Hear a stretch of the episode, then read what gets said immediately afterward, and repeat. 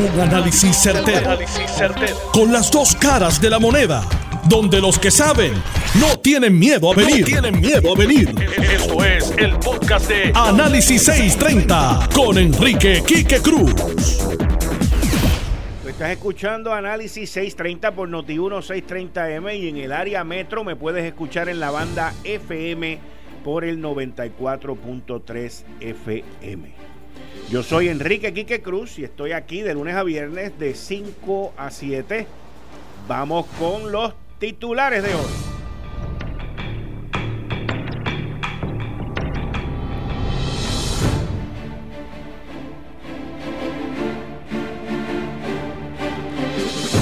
Por ahí, por ahí, por ahí, papá, no hay quien lo despinte Tal y como lo pronosticamos, tal y como lo analizamos aquí en Análisis 630 el 17 de abril, otro aumento de la luz y por consiguiente otro aumento del agua, acompañadito de una seria advertencia de racionamiento.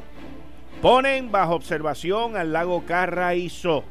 Ah, pero escúchate esta, papá, porque ahora tenemos un chistoso en la administración de Ricardo Rosselló. Si tú quieres que te baje la cuenta de la luz, pon placas solares. pon placas solares. O, o, eh, métete en el pago directo para que le mejores el flujo de caja a la autoridad que te dan un 10% de la tarifa básica. En mi caso, yo me ahorraría 9 dólares al mes. 9 dólares al mes. Así que tenemos ahora un bufón en la administración que hace chistes aquí, hace chistes en el Congreso. Interesante la entrevista publicada ayer en el periódico El Nuevo Día con la secretaria Wanda Vázquez. Me la leí completita, detenidamente y tengo mi análisis. Se suma otro al resto de San Juan, a la alcaldía del PNP. Representante novicio se tira al ruedo. Por enésima vez tratan de hacer canto la Asociación de Empleados de Lela. ¿Cuándo pararán de, de, jorobar tanto con eso los PNP? Siempre son los mismos. Y vengan acá, o sea, ¿Hay algún partido político en Puerto Rico que de verdad pueda ofrecer, que pueda administrar 3 mil millones en activos que tiene a ELA con la experiencia que han demostrado en el gobierno central? ¿Ah? ¿Cómo? ¿Se lo chulean? Mira, este dice que se lo van a chulear. Dicen que hay gente que quiere ser director ejecutivo de AELA y por eso es que quieren hacer este blemble. Ay, papá. Exitosa Semana Santa para las lanchas de Vieques y Culebra. Pero esto, esto es una crítica constructiva. Constructiva. No es, más, no es ni una crítica, es una verdad. Porque no es una crítica, es una verdad. No crean que hubo aumento de pasajeros. Digo, no les quiero bajar el, moco, no quiero que se crean que, que rompieron récord y todas esas cosas. Lo que pasa es que cobraron más. Pero no es lo mismo que haya más pasajeros a que hayan cobrado más pasajeros. No es lo mismo. No es lo mismo, pero fue muy exitosa. ¿Cuál es el problema? ¿Cuál es el reto que tiene ahora el gobierno? La continuidad. Es lo único que tienen que hacer. La continuidad. Ataque terrorista en Sri Lanka deja más de 300 muertos y ponen alerta en los Estados Unidos. La ciudad de Nueva York, por ejemplo, está en alerta. Y que estemos claros, la semana pasada hubo un par de intentos de hacer un fuego en la Catedral de Nueva York en St. Patrick's. Fallece el amigo, profesor, ex miembro aquí de Análisis 630, el profesor Jaime Benson. Nos unimos en nuestras oraciones para la familia de Jaime Benson, sus hijos, eh, con esta gran pérdida. Que descanse en paz Jaime Benson. Hoy es lunes, con el gabinete de los lunes, Héctor El Marrón Torres, Dani Hernández, esto y mucho más en Análisis 630 que acaba de comenzar. Son las 5 de la tarde en todo Puerto Rico. Puerto Rico. Hora de escuchar la evolución del análisis con el gabinete de expertos de mayor conocimiento en la radio puertorriqueña. Las fuentes más confiables. Fiscalización sin colores. El Estado no puede pagar por la vagancia, el Estado no puede pagar por la ineficiencia, no puede pagar por la indecisión. Con las dos caras de la moneda, siempre en busca de soluciones. Es hora de escuchar a Enrique Quique Cruz en Análisis 630. Tarde, mis queridos amigas, amigos. Yo soy Enrique Quique Cruz. Tú estás escuchando Análisis 630. Yo estoy aquí de lunes a viernes de 5 y 7 entre 5 y 7, perdón. Son las 5 y 4 de la tarde. Me escuchas por el FM también si estás en el área metro por el 94.3 FM. Esta mañana eh, José Ortiz salió públicamente a decir lo que ya le había dicho al Congreso y que Grijalba no le había dejado terminar. Y nos dijo que por ahí viene otro aumento de la luz y nos dijo, con una carcajada no tan grande como la que le dio a Nidia Velázquez hace dos semanas en el Congreso, pero nos dijo que el que quiera bajar la luz en su casa o negocio tiene dos opciones. Dos opciones.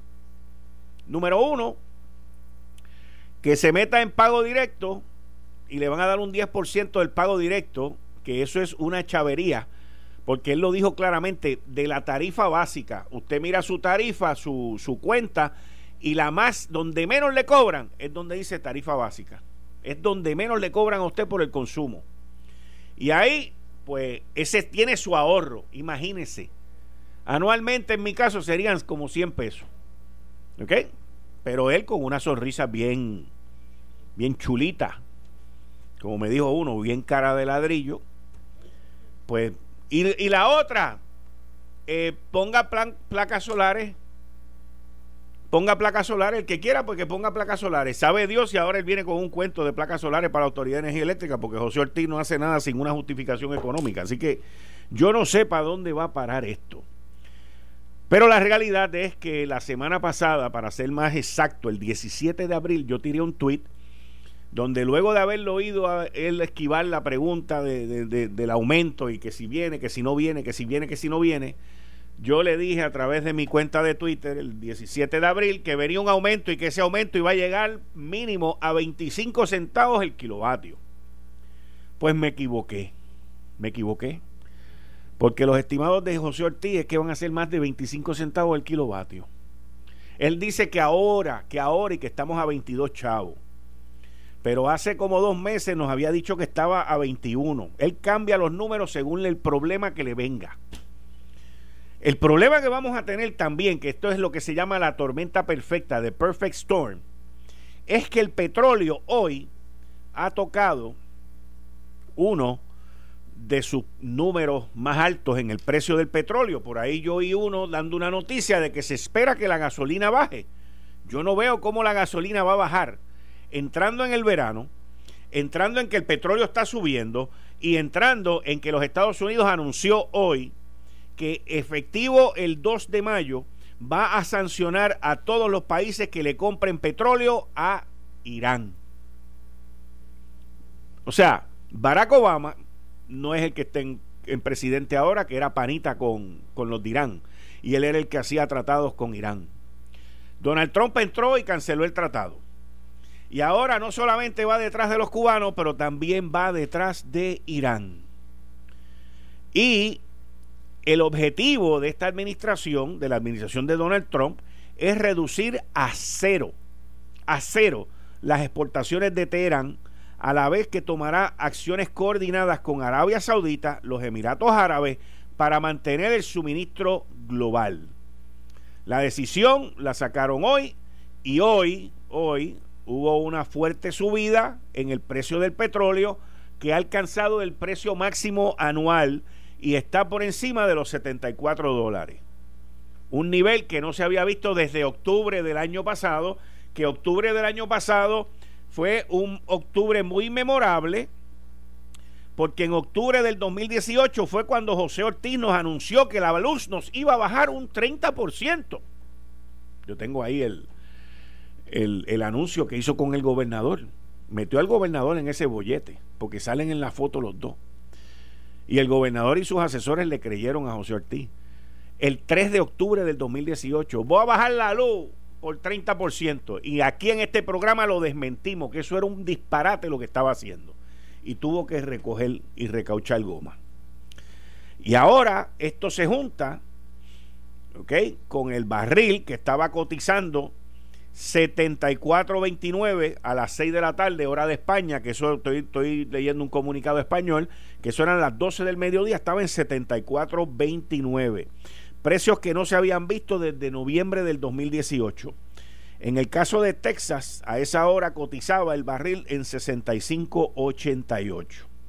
Minutos después de anunciarse la decisión, Trump aseguraba en Twitter que Arabia Saudita y otros miembros de la OPEP, esos son los países que venden petróleo, compensarán la diferencia del flujo de petróleo resultante del cierre de las exportaciones iraníes. Pero las palabras del presidente no sirvieron para bajar el precio. El gobierno iraní ha asegurado que está preparado para hacer frente a la decisión de Trump y a la Guardia Revolucionaria. Tenemos que recordar que hace como dos semanas Trump declaró la Guardia Revolucionaria de Irán, la iraní la declaró como un organismo terrorista que es el brazo armado del régimen, y Irán ha reiterado que la amenaza de cerrar el estrecho marítimo de Hormuz en la costa sur del país, en el Golfo Pérsico, frente a los Emiratos Árabes Unidos, el tráfico de petróleo, esto asegura Teherán que Trump no conseguirá su objetivo de reducir esto a cero. Y ha amenazado a países y empresas que hagan negocio con Irán de comprarle petróleo que van a sufrir sanciones. Hoy le digo yo a ustedes que la luz va a subir y va a ponerse los huevos de peseta. Porque aquí Ortiz y los siete nanitos nos vienen mintiendo, nos vienen engañando, incluyendo al gobernador.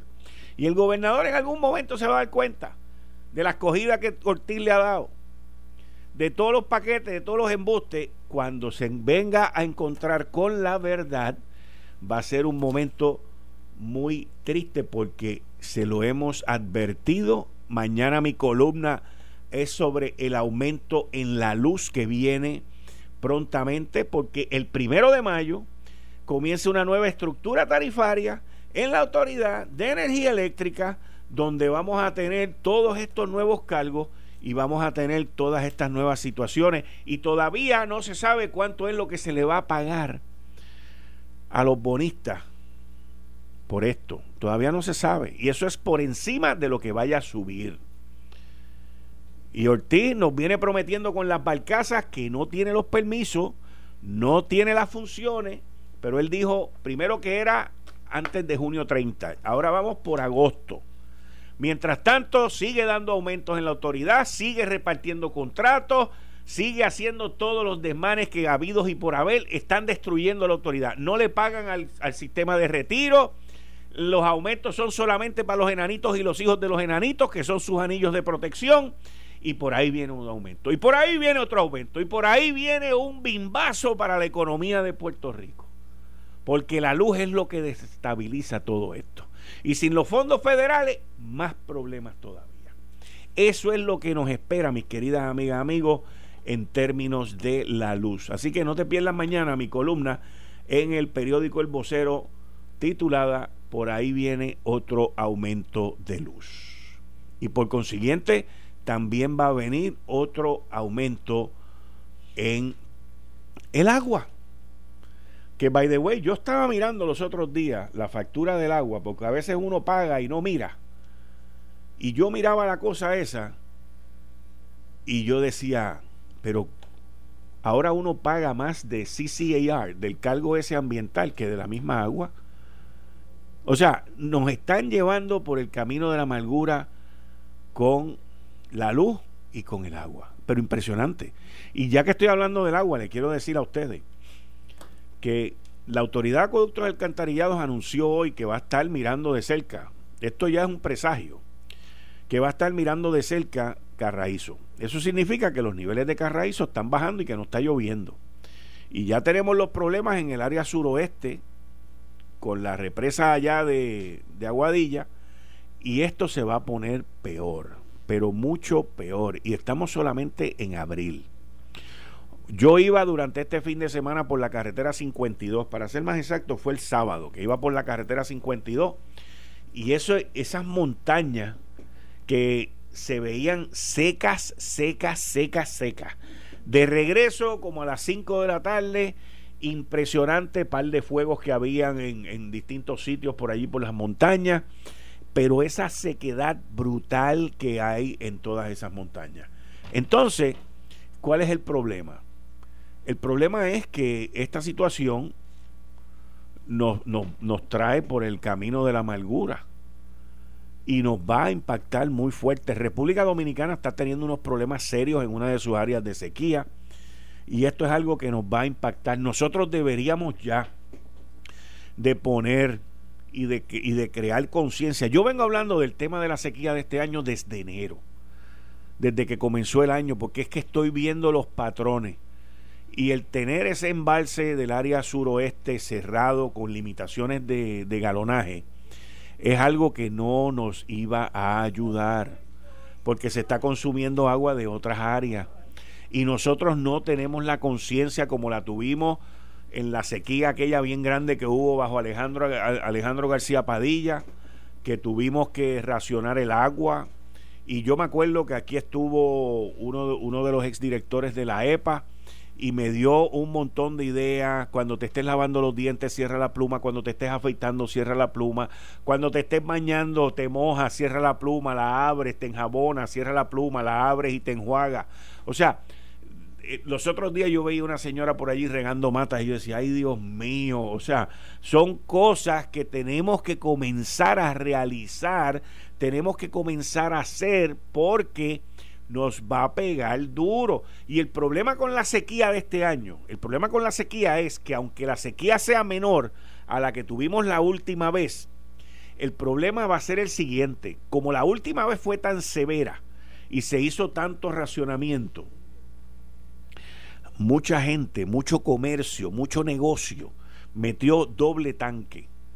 O sea que hacen una, un racionamiento y está todo el mundo con doble tanque.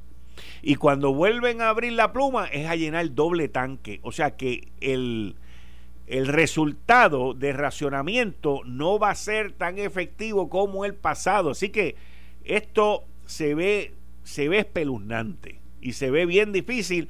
Y si comenzamos desde ahora, desde ahora, a hacer los ajustes, comenzamos a gastar menos. Comenzamos a consumir menos agua. Y lo más probable es que alarguemos la situación para que no nos pegue tan duro cuando venga junio, julio y agosto, que se ven calurosísimos.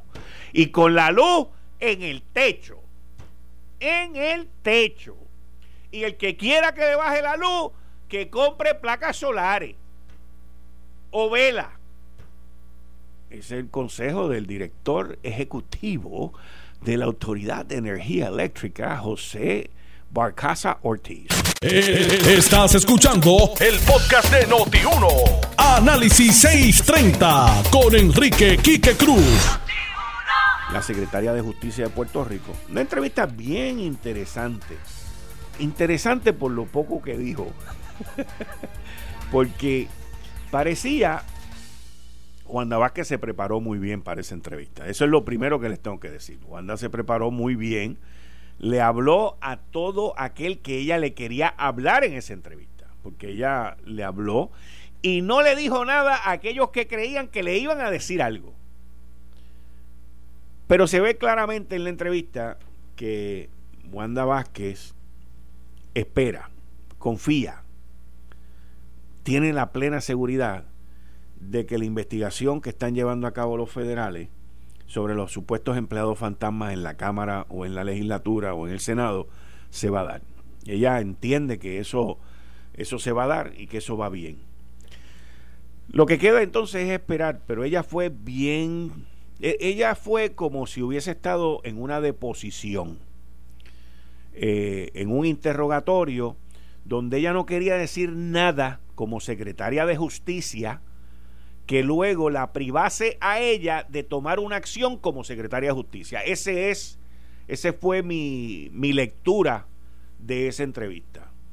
Ella quiso mantener todas sus opciones como secretaria de justicia abiertas en caso de que surjan casos criminales, en caso de que surjan acusaciones federales, para luego ella tomar la decisión que vaya a tomar como secretaria de justicia contra una o más personas. Y por eso fue tan parca y por eso fue tan calladita y por eso fue que no dijo prácticamente nada de los temas importantes para no comprometer, para ella no comprometer su posición como secretaria de justicia. Pero de que los tambores de la venganza están sonando allá con Batacumbele. Sí, están sonando, están sonando, están sonando. Uno se da cuenta cuando es bien interesante cuando uno eh, puede leer estas entrevistas y uno logra captar el sentimiento, captar lo que no dicen, captar lo que no quieren decir, captar lo que no está impreso en el papel. Y yo entiendo que por ahí es que va la cosa. Así que vamos a esperar a ver qué es lo que pasa, porque sus esperanzas están puestas allá, en los federales. Así que vamos a ver. Oiga, parece que hay un dulce en la capital de San Juan. Todo el mundo se lo quiere comer, dice aquí Cerrita. Todo el mundo se lo quiere comer. Es una cosa impresionante.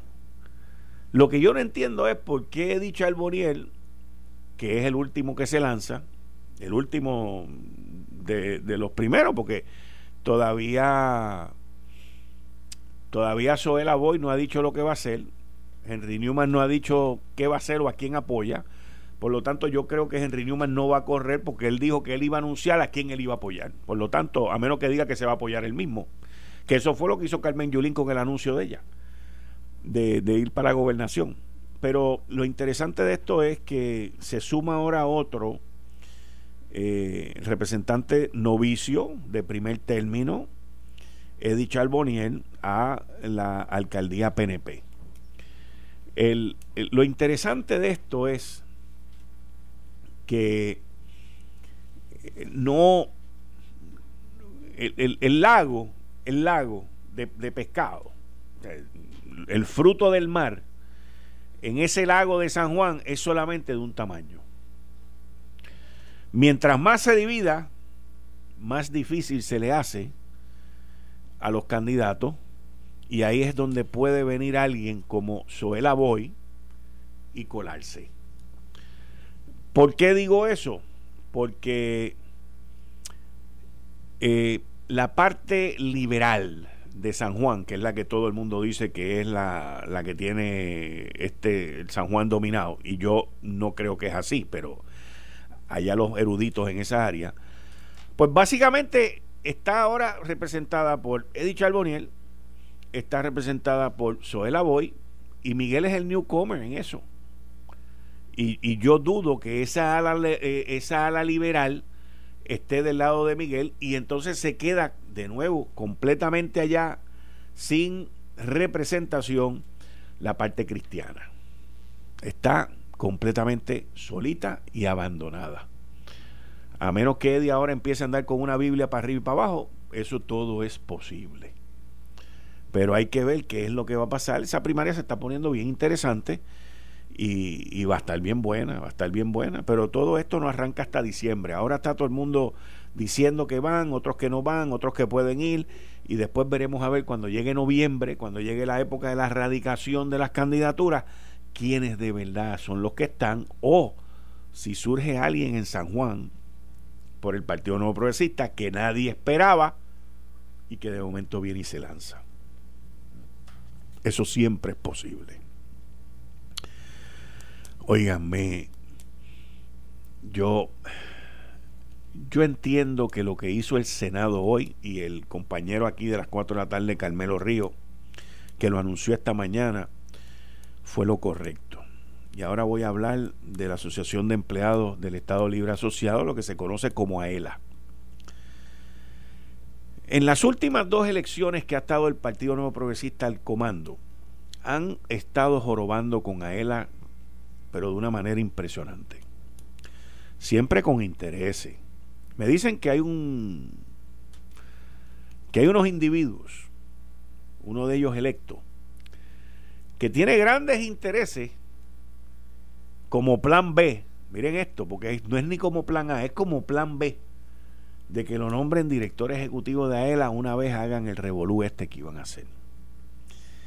Los chismes y los cuentos son de aquí a la luna. Pero honestamente, AELA, que tiene 3 mil millones en activo eh, y tiene miles y miles de socios, populares y PNP, honestamente, ¿ustedes creen que una entidad nueva puede administrar eso mejor y puede hacer algo mejor? Yo no sé cuál es el fetichismo, cuál es este el, interés eh, tan grande que tienen ciertos miembros de la legislatura PNP en tomar posesión de AELA. De verdad que no sé. Pero cuando alguien quiere eso tan y tan y tan deseoso, usualmente no terminan bien. Y termina eso destruyendo a ELA, destruyendo los activos y destruyendo los fondos y los dineros que se han acumulado ahí por tantos años. Durante la administración de Fortuño trataron y jorobaron de hacer eso mismo y no vencieron. No vencieron y ahora vienen a última hora y tengo que felicitar a Carmelo Río y al presidente del Senado, Tomás Rivera Chats, y a los senadores que hoy a viva voz dijeron que no le iban a dar paso a esa medida. Me alegro y den eso por terminado. No destruyan otra parte más que está a punto de, de, ser destruida con estas loqueras que se le presentan a dos o tres legisladores PNP. Esto está brutal. Eh, estás escuchando el podcast de Noti1. Análisis 630 con Enrique Quique Cruz. Mis fuentes me envían la siguiente información. Quique, aparenta que hay un truco, de nuevo, digo yo, en el juego de palabras de José Ortiz hoy hay que confirmar porque indican que el cargo por manejo de la factura subió de 3 dólares, subió a 5 pesos. Y que el alegado 10% de rebaja si te acoge a débito directo con la Autoridad de Energía Eléctrica aplica solo a los primeros 425 kilovatios de la factura básica. No, este tipo está brutal. Este tipo está brutal. ¿Cómo? ¿Quién lo tiene loco? Las barcazas lo tienen loco. Mira, ve. Diablo, brother. De nuevo nos miente. Y él se ríe cuando miente. Es lo más chulo. Eh, ya, ya, le cogí el, ya le cogí el tricky. Cuando él empieza, es que mira, está nerviosito. Por no decir paranoico, que es la palabra nueva ya en la autoridad. La paranoia en la autoridad es que está paranoico. Diablo, brother. Subieron, yo no puedo creer esto. Yo no puedo creer esto subió el, manejo de la factura, que eran 3 pesos, lo subió a 5 pesos. ¿Cuál es la magia? y, el, y, y el 10% es solamente por los primeros 425 kilovatios. Mire qué pantalones. Por eso es que él dice, cómprese unas placas solares. ¿Usted quiere que le baje la luz? El director ejecutivo de la Autoridad de, de Eléctrica le dice, cómprese una placa solar. ¿Usted sabe lo que significa? ¿Usted sabe lo que significa que la gente compre una placa solar? Menos dinero y menos ingresos para la Autoridad de Energía Eléctrica. Eso es lo que significa. Pero que eso está bien. Bueno, si tú crees que está bien. Eh, claro que no, creo, no, estoy seguro que está bien. Pues, Hoy no es una cuestión de que yo crea porque me da la gana a mí. Óyeme, el dato aquí es que tenemos que independizarnos de ese fósil, eh, eh, de ese monstruo, como tú mismo lo has bautizado, el monstruo energético. Es que no todo el mundo se puede, pues, se puede pues, desligar. ¿Y qué pasa con los que se quedan? Hay que viabilizarlo, hay que viabilizar eso. Puerto Rico tiene que salir de ese, de, ese, de ese engendro que es la autoridad de acuerdo, Pero ¿y qué pasa con los que se ¿Y quedan? ¿Para qué son las barcazas? ¿Quiénes son los, vamos a hablarlo claro, quiénes son los representantes de la barcaza? Gente cercana al gobernador de Puerto Rico que lo puso él ahí. Exacto. Vamos a hablarlo como es. ¿Y para qué son los dos pesos? Esa es la pregunta. Que investigue la prensa. ¿Para qué son los dos pesos que lo están aumentando en el, en el, ¿cómo es el, costo de manejo de la factura? Esos tres ¿Cómo hacen los bancos? La, vaina esa. Todos los meses te cobran. ¿Eh? Todos los meses te cobran tres pesitos. Ahora lo van a subir a, cinco, pues, pesos. dos pesos más, pues entonces. ¿Y tú crees que eso está bien? No, no, yo no, no dije eso. Yo estoy diciendo a ti que hay que salir de la Autoridad de Energía Eléctrica. Estamos Hay que tomar una decisión. Y como aquí no hay pantalones ni bodrogo para tomar la decisión que hay que hacer, que es enajenar ya ese, ese, ese, fósil, esa corporación pública que se quedó anquilosada en el tiempo, que es la Autoridad de Energía Eléctrica. Pues, ¿sabes qué? Eh, yo creo que él tiene razón. Hay que independizarnos de ella. Todo el mundo, todo el que tenga un techo y un terrenito, que, que, que siembre placas solares. Héctor, es que eso no es así. Yo te escuchaba al principio que si Irán, que si todo, que si aquello, que si lo otro datos ciertos geopolíticamente y, pues, con implicaciones económicas ciertas. ¿Sabes qué? Fueran irrelevantes y todo el mundo fuera independiente de, esa cosa. porque no nos quiere. Aquí, mira, aquí yo recuerdo cuando Fortuny, no, que el, gas natural, la gran panacea de Puerto Rico de para la política energética, cuento de camino. Se tumbaron los chavos, gastaron millones de dólares de los contribuyentes en una campaña publicitaria vendiéndolo la vía verde. ¿Y qué pasó? Nada. Devolvieron los chavos al erario público devolvieron los chavos a los tasadores que iban a, a, a, ¿cómo se llama eso? A, expropiar las propiedades por donde iba a pasar los, la tubería esa del gas natural. ¿Tú estabas de acuerdo con los tubos? ¿Cómo? ¿Tú estabas de acuerdo con los tubos? No. ¿Por qué no? porque yo no creo en eso que el gas natural es la gran panacea esa del... del, oye, cuando Alejandro, cuando Aníbal Acevedo Vila se hizo una servidumbre de paso. Por eso y aquel, aquel, aquel sí era mucho más viable que el que proponía Fortunio. Y por politiquería nos opusimos. ¿Y quién fue Y la primera fue Mayita. ¿Y quién fue el que lo, y quién fue el que lo cerró? ¿Quién lo cerró? ¿El PNP? El PNP. Pues. Con José Ortiz en Autoridad de Energía Eléctrica. Y cuando lo renominaron, yo te dije a ti que era un disparate. Y esa la, tengo, esa la tengo aquí en la, esa medallita. Y te la, otorgo, la medalla te la pongo yo. Me la quito yo y te la pongo a ti. José Ortiz siempre ha sido un paquete. El primero que yo recuerdo cuando lo, miraron la primera vez Caribbean Business, ¡Ave María! Tremendo nombramiento, un tipo que une el sector privado, el sector público en una área esencial de la economía, como es la generación y todas esas pantomimas y toda esa basura que te escriben en los medios de comunicación, cargándole las maletas, miren el mes, misi, misi, misi, misi, ¿Y qué pasó? Nada. Puerto Rico está mejor hoy en la generación, en la política pública que se establecida para la cuestión de la generación eléctrica, hoy mejor que antes, no. No, pues, entonces, ¿a quién tenemos? A los mismos actores, al mismo Los mismos. Pues entonces. Los mismos actores. Y, tú, y quieren ir que vayan al mensaje del gobernador el miércoles a decir nada. Ya salimos de la solemnidad al berenjenal de nuevo. De la solemnidad de la Semana Santa al berenjenal político partidista de Puerto Rico. Por eso que esto no mejora.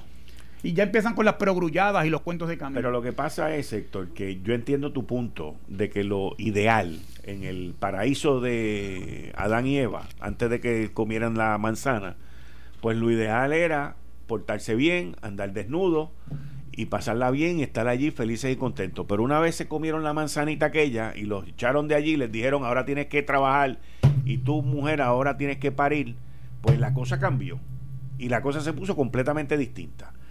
Y de allá llegamos acá. Pero no todo el mundo en Puerto Rico que tiene una casa y o más, los que tienen apartamentos, ¿dónde van a poner placas solares? ¿No tienen dónde? ¿Qué pasa? Déjame, déjame explicarte cómo es que funciona esto. Vamos a decir que todos los que tienen casa, ¿ok? O que el 50% de los que tienen casa vienen y consiguen desconectarse con sus placas solares. Fantástico. Y queda otro 50% que no, no lo pueden hacer porque no tienen el recurso económico para hacerlo. Y en adición a eso están todos los que viven en condominio, que no tienen manera de poner placas solares en un condominio. No existe hoy la manera ni la tecnología. Esa gente se quedan, se tienen que quedar como dentro del sistema, ¿cierto o falso? Sí, se tienen que quedar dentro del sistema. No, eh, bueno, a inmediatamente sí, pero a, pues. a, mediano y largo plazo no tiene por qué ser así, pero entiendo el punto. Pero se tienen que quedar en el sistema. Sí. ¿Y qué pasa? Que el sistema cuesta 2 billones de pesos mantenerlo al año. Y eso lo vas a dividir entre un número pequeñito de gente que la luz la van a estar pagando a medio peso el kilovatio. Y entonces eso se van a jorobar por el beneficio de otro. ¿Y qué hace esa gente? ¿Se mudan por una casa? De momento los condominios van a perder el valor y van a ser menos viables para vivir en ellos porque no tienen dónde poner placas solares. O sea, es un desmadre. Yo entiendo que la tecnología nueva, que los renovables, todas esas cosas yo las entiendo, pero no con las loqueras desmedidas de lo cómo se quiere hacer. Ahí es donde está el problema. La Autoridad de Energía Eléctrica, Quique, otorgó contratos bajo Miguel Cordero para energía renovable. ¿Dónde están los resultados de esas inversiones con el sector privado? ¿Te acuerdas los molinos de viento? ¿Te acuerdas el proyecto aquel de Culebra? es que aquí no hay responsabilidad de nada. Aquí, ese es el problema grave que tiene este país, es ese. Aquí no hay responsabilidad. Lo que no hay no es responsabilidad, lo que no hay es consecuencia. Tú estás hablando de que no se puede y no se puede. ¿Sabes qué? ¿Dónde están las investigaciones que hizo el hoy presidente del Partido Popular sobre la compra de combustible? Que por ahí se van dos mil millones de dólares todos los años, dos mil doscientos, dos mil hasta millones. Nada, en, nada. Entonces, porque se tapan los unos a los otros. ¿Sabes qué? Mira, mucha casa vacía y la gente que vive en condominio o se, o se hace o porque o viven frente a la playa en condominios costosos que no tienen problema de luz eléctrica aquí con el pagar el bill de la luz o son gente que bueno lo que sea pagan una eh, en taxes de la propiedad muchísimo menos que pagarían en una propiedad similar en alguna jurisdicción de Estados Unidos o de, o de por aquí cerca, a menos que sea en Santo Domingo. O sea, sí, pero hay determinaciones públicas que hay que tomar. ¿Cuándo vamos a independizar de verdad? La Autoridad de Energía Eléctrica de Energía Fósil, incluyendo el gas natural también, porque aquí se creen que el gas natural, porque es un poco más limpio que el petróleo, es energía renovable. Y eso no es verdad tampoco. Pero hay intereses económicos poderosos que están eh, se benefician también, que es, cambiar 20 dólares del bolsillo derecho al bolsillo izquierdo, porque son carteles, así como está el del petróleo, está el del gas natural. Y entonces el gas natural era la gran parte. Yo recuerdo cuando Fortuño anunció la candidatura a la reelección. y todos los líderes del PNP decían, no, porque el gas natural es la gran solución con la que vamos a bajar la luz. Porque Fortuño cometió el error de, de campaña de decir que él iba a bajarle la luz a todo el mundo sin saber de qué demonio estaba hablando. Que no tenía que decirlo. Iba a enfrentar. Que no tenía que decirlo. Sí, estaba gano. Él estaba gano. Él estaba gano. Él estaba gano. No tenía que No voy a votar a nadie nada más que a Aníbal. Decía también. Y terminó votando un montón de gente con la ayuda del hoy candidato alcalde de San Juan Tuyo, Miguel Romero. De eso es de lo que se trata. Puerto Rico tiene que salir y cortar el, cordón umbilical este con, las mentiras y con los cuentos de camino y con la propaganda embrutecedora revestida de noticias. De noticias, Quique. Pues yo estoy de acuerdo en principio, estoy de acuerdo contigo y estipulo que José Ortiz es un mentiroso. Todas estas cosas las estipulo. Que la autoridad de energía eléctrica no sirve, que está mal administrada. Todo eso estoy de acuerdo. Lo que no puedo estar de acuerdo es en el concepto de para cuándo vamos a dejar de tomar las decisiones sustantivas de política pública tan necesarias para echar este país para adelante. Porque esto no puede seguir así. En esta administración no se han tomado. Pues no, ni se van a tomar porque ya nombraron a este tipo. Ya este tipo está amarrado con unos intereses político-económicos que no va a pasar. ¿Y cuál es la solución? Ahora van a ir, van a pasar listos. Tú sabes cómo ya están, ya están listos, papá. Los, encargados políticos de la agencia pasan. Y los vemos en el lado norte del Capitolio, que Ricky va para allá a darle ese mensaje esperanzador de que le va a poner 75 pesos la propiedad inmueble en Puerto Rico para tener 600 millones para aumentar, a ver si te aumenta el sueldo antes de las elecciones. Para que aplaudan como foca maestrada allí. Mira, me dice una fuente de Autoridad de Energía Eléctrica que no fue Cordero el que dio todos esos contratos. ¿Quién los dio? José Ortiz. pues mira para allá. No, no, pues, no, le discuto. Y, es una persona que estuvo allí me dice, no, dile que, que no fue Cordero, que fue Otoniel Cruz y José Ortiz. Pues dile a la persona que te está escribiendo eso, que acepto el comentario, no, tengo problema. ¿Y sabes qué? ¿Y sabes qué? Lo que pasa es que recuerdo el dato que José Ortiz fue una, una vista pública a defender la, Porque en principio, que, suena bien, pues vamos a dar unos contratos de energía Es que en principio el problema es cuando se matiza y se entra allí a, lo, a, la, a la política de prebenda y corruptela que hay en la autoridad, que ese es el problema que hay en Puerto Es un negocio demasiado de grande. Pues son compras de 2 billones, de más de 2 billones de dólares. Y, cuando tú ves eso, se le desorbitan los ojos a demasiada mucha gente en posiciones de poder en el gobierno. Correcto. A los maleteros, Seguro, tú le llamas exactamente. Y así no puede ser. A las maleteritas también. Eh, entonces llega un viejito a una farmacia y le faltan 20 pesos porque todo se lo ha gastado pagando la luz. Y, y, ahí es que está el crimen y, ese, el pues, si ese viejito no tiene 20 pesos para pagar la medicina, ¿cómo va a tener para poner las planchas solares? Por eso es que te digo. pues yo no estoy de acuerdo, pero el problema es que hay que hacerlo viable, porque si, ¿cómo, entonces, ¿cómo vamos a, cortar el, el, cordón umbilical de, este vacilón de mantenernos agar? Son quiques, son commodities que están expuestos a valores de mercado que fluctúan, que van a darse y van. Si cierran el estrecho de Hormuz, como tú decías ahorita, ¿sabes que el gas natural va a aumentar también? No solamente es el petróleo, ¿cómo vamos, a, vamos a cortar eso de una vez y por todas? No, eso no va a pasar de aquí el año que viene. Ni Ricky puede prometer, ni Popular que sea el candidato a gobernador tampoco para las elecciones que vienen. Pero ¿cuál es la... Oye, como decíamos el otro día, hay acuerdos. Aquí se debe llegar a unos acuerdos, los partidos principales, PNP y Popular que hay cosas en donde debe haber consenso. Educación, salud. Que no importa quién gane, el, el, proyecto sigue. Esto de la generación eléctrica, de la generación eh, renovable. renovable, esto debe ser un acuerdo común de todo sin gancerías y sin prebendas y sin ningún tipo de, de, buscar la manera de salir beneficiado política y, Pero lamentablemente las hay. Eh, y entonces, ¿qué vamos a hacer? ¿Y quién es el rehén de todo esto? El pueblo que sufre. Por el monopolio. El pueblo que sufre, pues seguro. Todo es por el monopolio. hay que tomar decisiones dramáticas y hay, hay que tomar. Eh, y yo y a, veces me dicen, ah, pero chico, pero eso fue pasado, pero fue pasado. Pero yo traigo el ejemplo porque hubo liderato y hubo convicción de que cuando las cosas correctas hay que hacerlas, hay que hacerlas, no importa el costo político. Como pasó con Pedro Rosselló. Hay que vender la telefónica, devastador políticamente, devastador pero era lo correcto, había que hacerlo, había una ley de telecomunicaciones aprobada y hay que, esto hay que venderlo, porque si no, esto en dos años va a valer un eruto de, de, de puerco. ¿Y sabe lo que hizo? Se vendió. Costó votos, hubo que rajar melones por la insolencia de las uniones obreras y todo.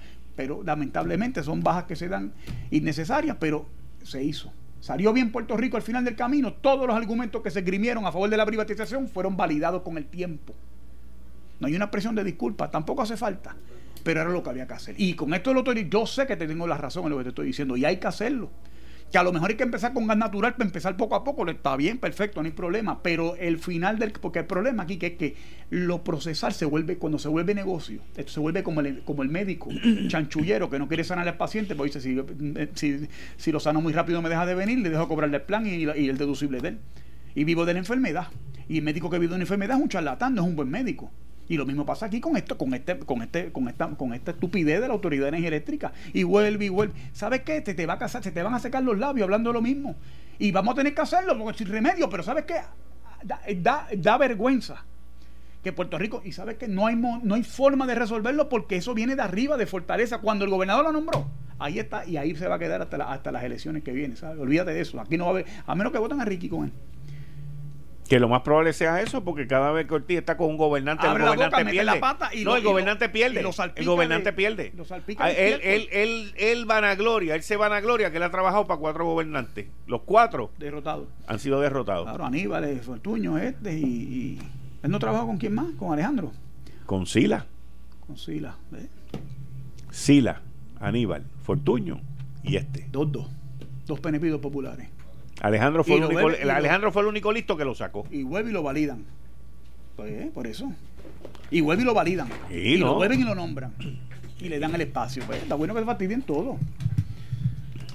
Ese es el papá de los intereses privados, brother. Los vengo escuchando y venía por ahí tratando de, de, llegar a tiempo en esa, en esa discusión. Lo vuelven y lo nominan porque los intereses privados quieren a una persona que puedan manejar como él que no le interesa cuál es la opinión pública, que simplemente quiere favorecer unos intereses que ya están definidos. Y en este caso, como tú llevas meses y meses diciendo lo que hay algunos que este, se hacen de la vista larga, pero cuando chocan con, con esa realidad, pues lo han tenido que reconocer.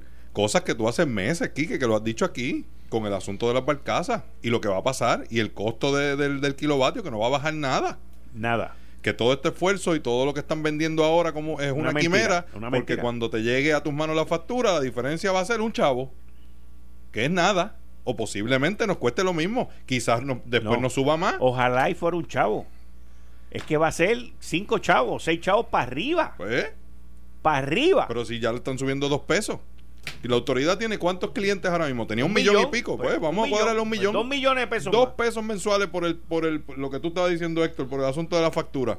Y, y tú. Son dos millones de pesos al mes. ¿Que se lo va a llevar quién?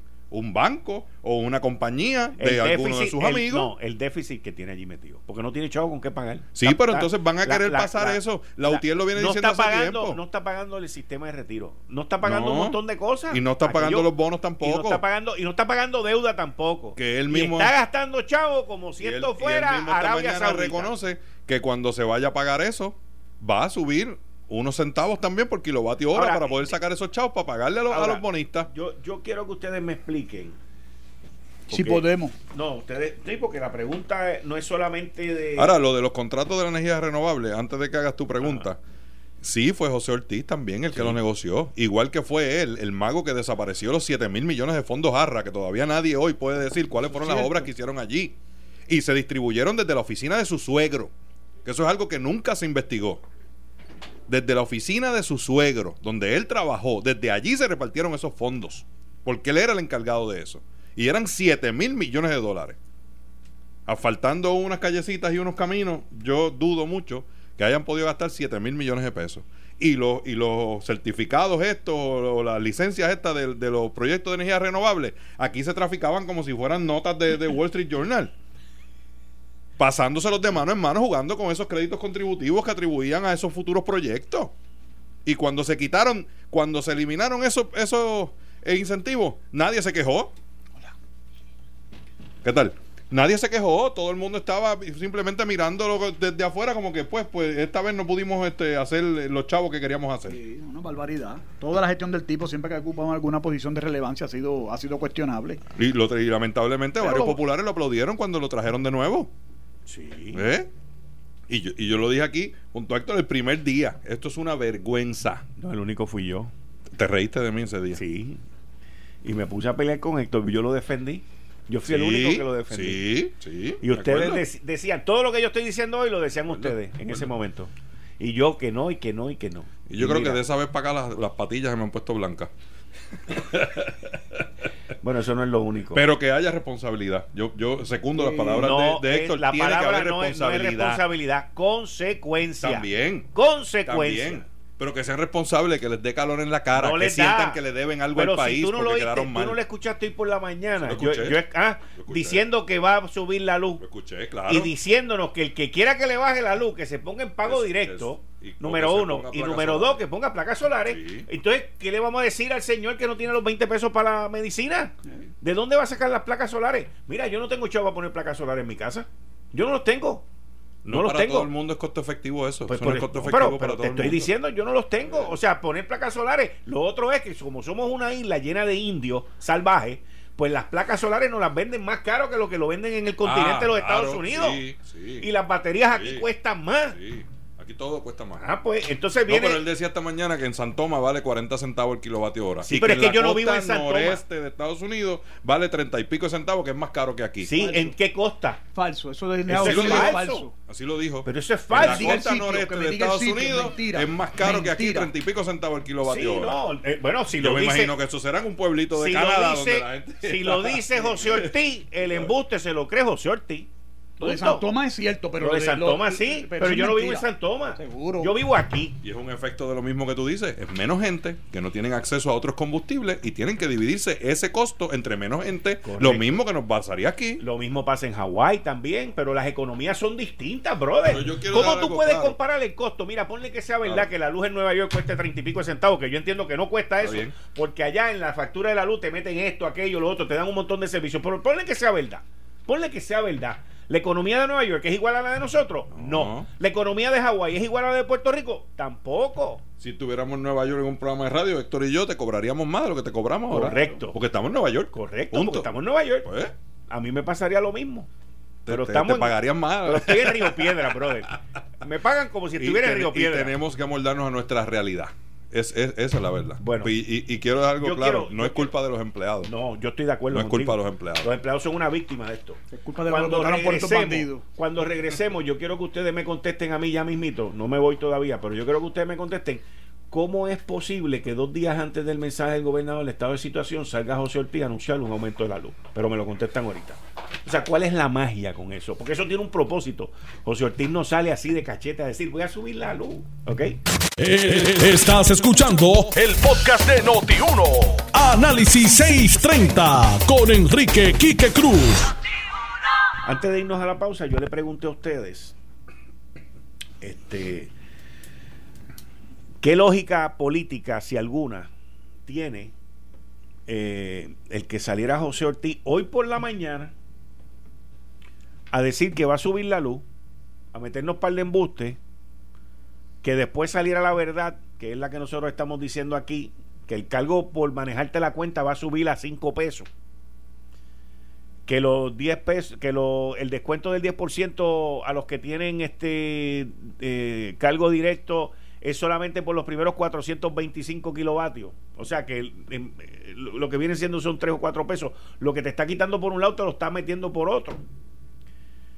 Y luego, dos horas más tarde, sale el gobernador diciendo que el miércoles va a dar su estado de situación, su mensaje de estado de situación. ¿Qué lógica política, si alguna, puede tener eso? Tú dices, ¿quién nombró a José Ortiz por primera vez en el gobierno? Eh, los populares. Pues, pues, ver eso. Tienes un popular ahí, pues, pues, eso. Está trabajando para el enemigo. Es un muy de enemy, la película aquella. Yo no sé si él estaba en el gobierno ya cuando este, lo nombró el de los animalitos, seguro que sí. que la Calderón trajo Jorge Rodríguez, y, José Ortiz era el director de infraestructura de, de, acueducto. No sé si ese fue su primer trabajo en el gobierno, yo me parece que sí. Pero desde ese entonces por ahí siguió. Sí. Qué lógica. Pero es que, y mira, otra fuente muy buena me dijo que lo del suegro que tú dijiste, Héctor, es cierto. Lo dije yo. ah, tú tú. ok, que lo del suegro es cierto. Esto es otra fuente de allá que ese es el poder detrás del trono.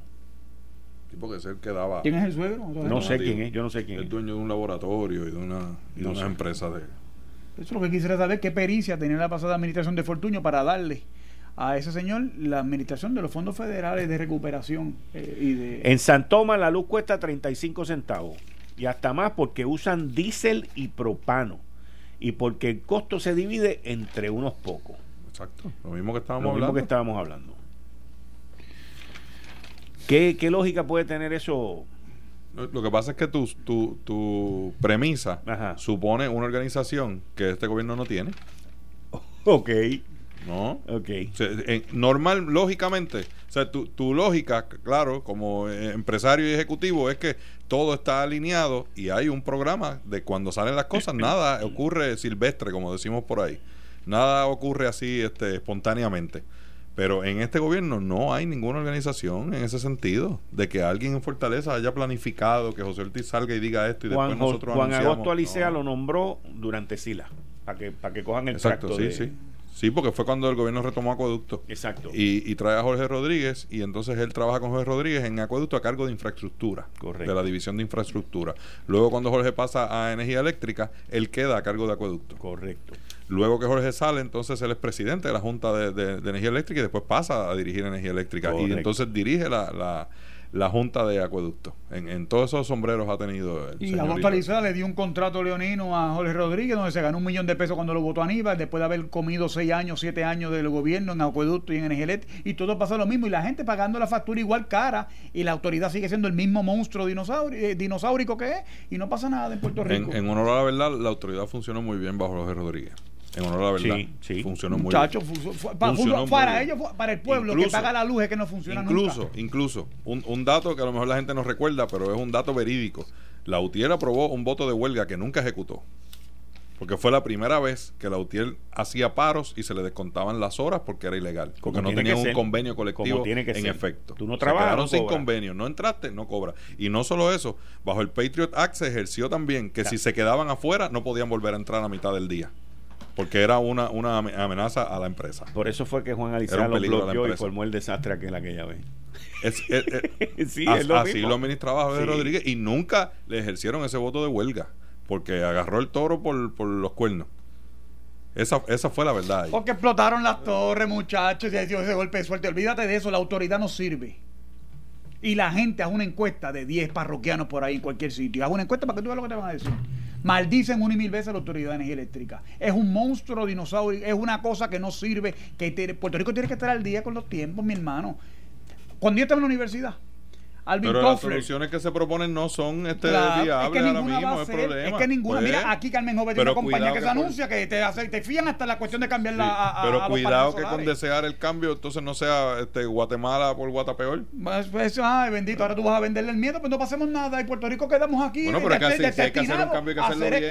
pero vamos a hacer un cambio, hay que hacerlo bien. Pero vamos a hacerlo. Lo primero que tiene que hacer todo el mundo es aspirar a independizarse de la maldita autoridad de energía eléctrica. Eso suena lindo. Y cuando se caigan los postes en ¿quién los va a pagar? Cuando se dieron cuenta que entonces FEMA no le iba a dar los chavos si lo privatizaban, entonces ahora dicen, no, eso es un contrato de administración. Claro, para que FEMA le siga pagando los postes y los cables, porque eso es lo costoso del sistema, no es hacer una plantita.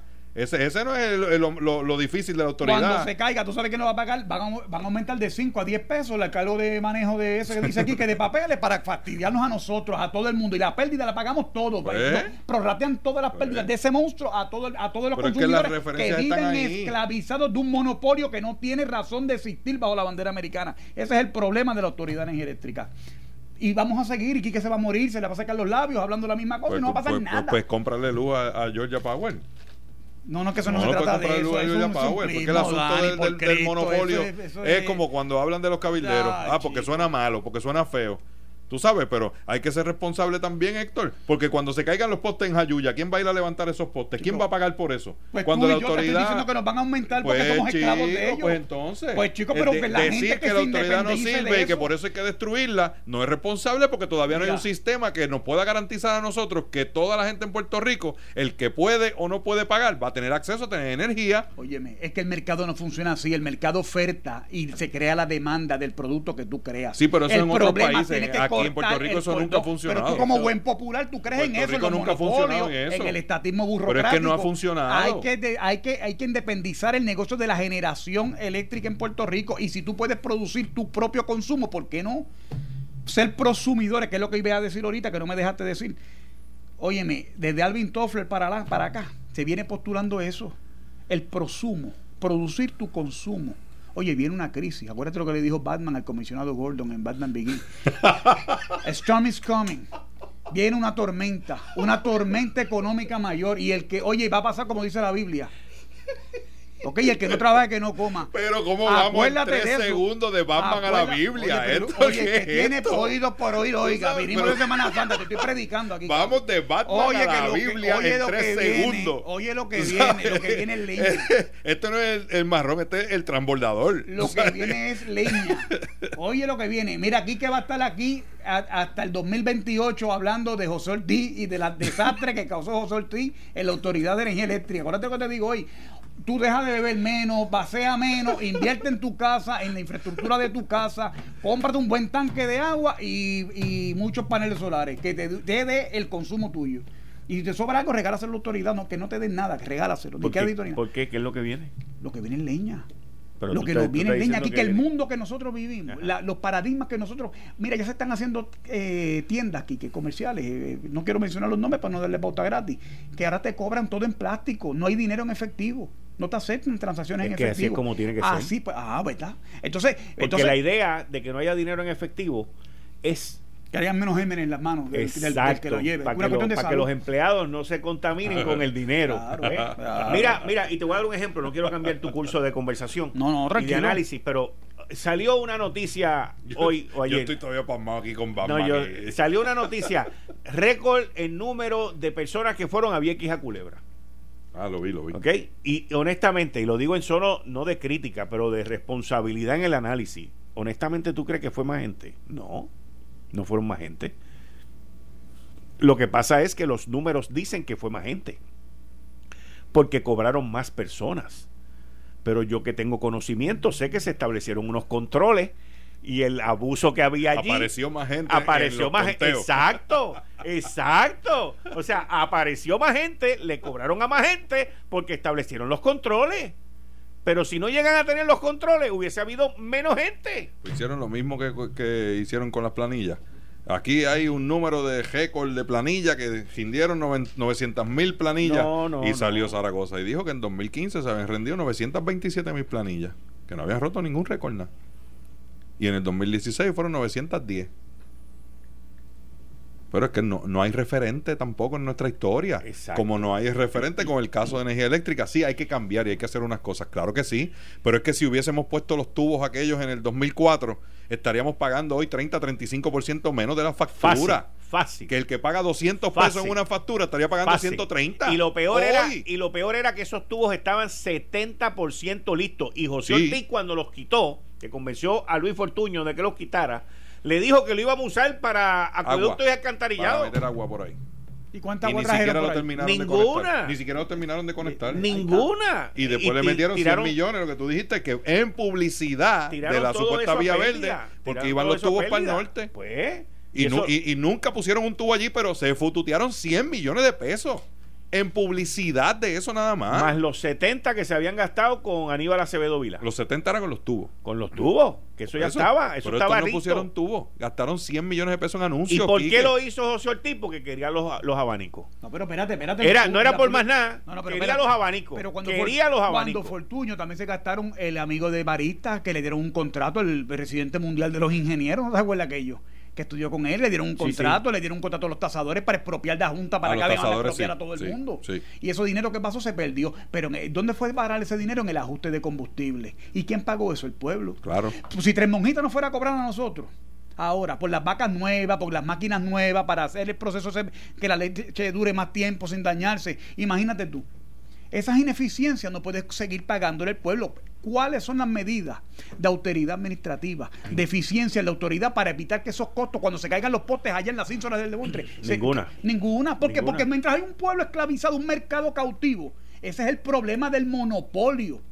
Pero aquí no pasa nada. Pero Héctor, porque tiene un costo político. Yo, pues, entiendo, yo entiendo tu punto y estoy de acuerdo con tu punto. Ah, pues pero, si, yo, pero si yo tengo un monopolio, si yo tengo un monopolio y a la misma vez tengo a, un, a una junta y un administrador serio, ¿ok? limpio, que me corra eso, pues lo va a hacer de una manera honesta. Acueducto tiene un monopolio, pero tiene un buen director. Correcto, ¿ves? Y tiene unos ingenieros allí comprometidos que son nombrados a seis años.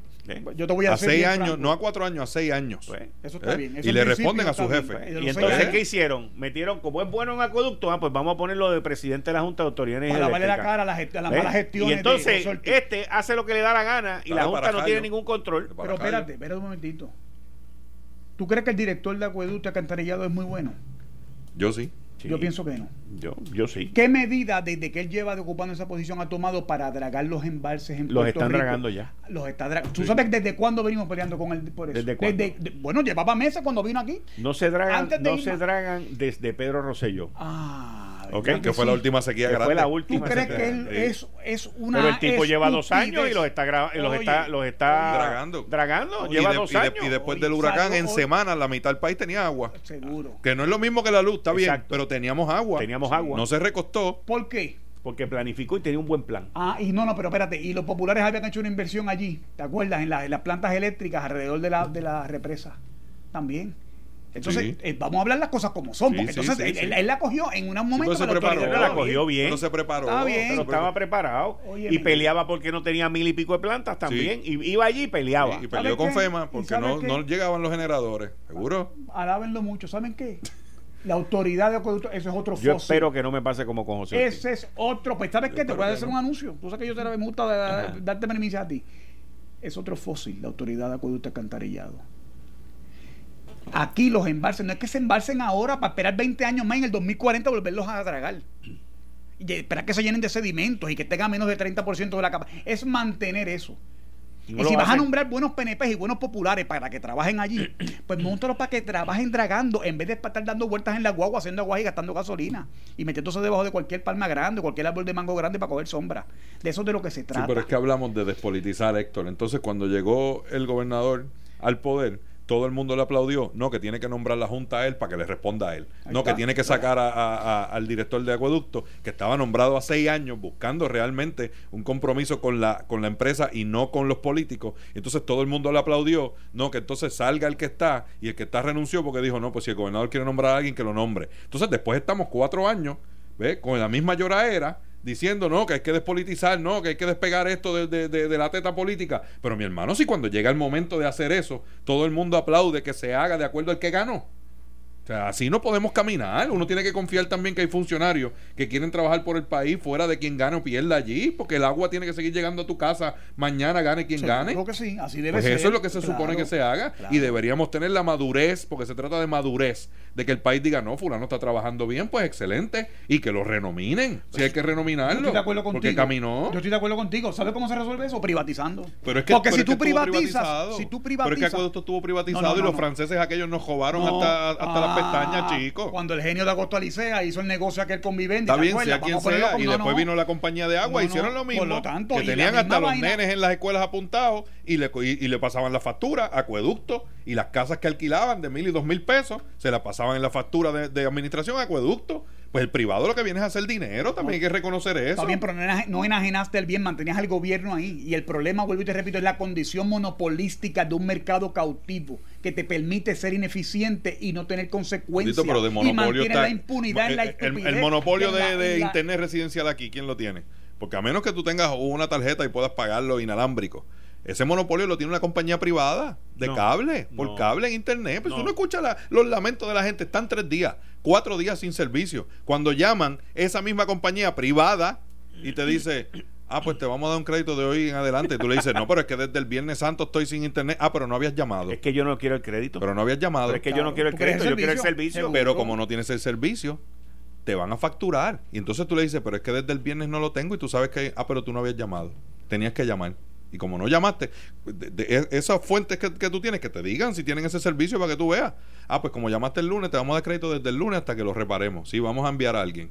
Pero los otros 3, 4 días que no pudiste llamar por la razón que sea, no te lo dan, aunque ellos saben que no te daban el servicio. Eso es privado. Pues una poca vergüenza. Y los privados nos roban también. es lo que ellos, nos roban también. Pues un asunto social, no es un asunto del gobierno. Mira, como aquí vendieron los hoteles, aquí tenemos la compañía de turismo, otra, otra porquería más de corporación pública. Eso no debe existir tampoco. Aquí debe hacerse un grupo de los mismos hoteleros y la misma industria turística para hacer fomentar el turismo.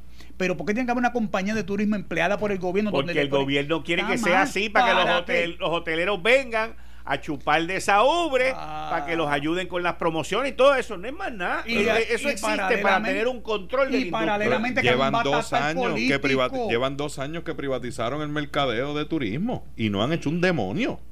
¿Y qué hicieron? Meterle 25 millones de pesos de taxes de los turistas que el gobierno los recoge y se los pasa a un ente privado que han hecho después del huracán. Si aquí no se ha hecho promoción afuera de nada. Y esa misma gente serían los que estarían hoy maldiciendo y pidiendo y exigiendo al gobierno porque no habían hecho nada, porque la compañía de turismo está obsoleta.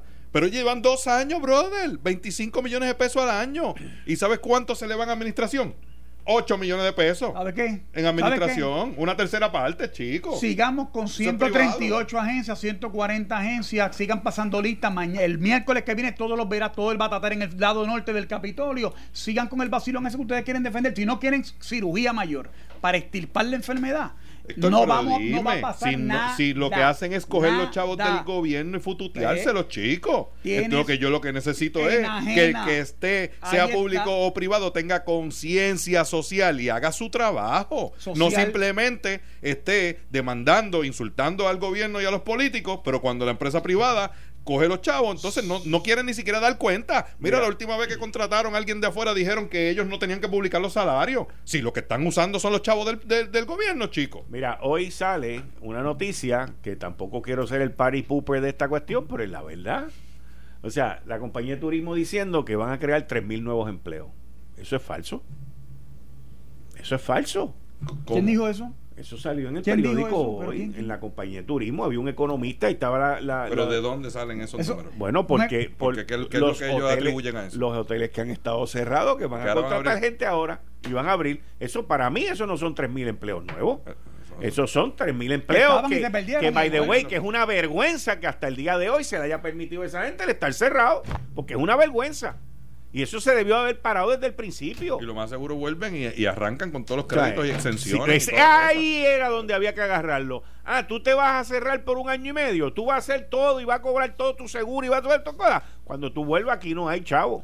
¿Y tú has visto los costos de una noche de hotel en San Juan? ¿Tú has visto porque no hay hoteles, papá. No hay habitaciones. ¿Y por qué entonces hay que darle 10% de exención en la factura eléctrica? Porque Cuando no hay, hay un viejito enfermo, que el mismo tú estabas mencionando ahorita, que no puede pagar las medicinas y tiene una factura de 40 pesos y van y le cortan la luz.